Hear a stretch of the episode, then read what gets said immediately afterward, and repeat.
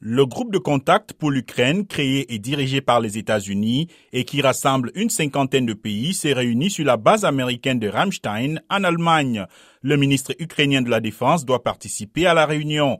Déjà hier, le Royaume-Uni s'est engagé à fournir 600 missiles Brimstone, le Danemark pour 19 canons César de fabrication française et la Suède veut livrer des canons automoteurs Archer.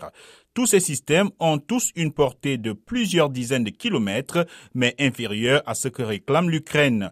Kiev a appelé à considérablement augmenter leur livraison d'armes, en particulier des chars lourds, et a cessé de trembler devant Poutine. Le président ukrainien Volodymyr Zelensky demande des chars d'assaut et des systèmes de défense anti-aérienne.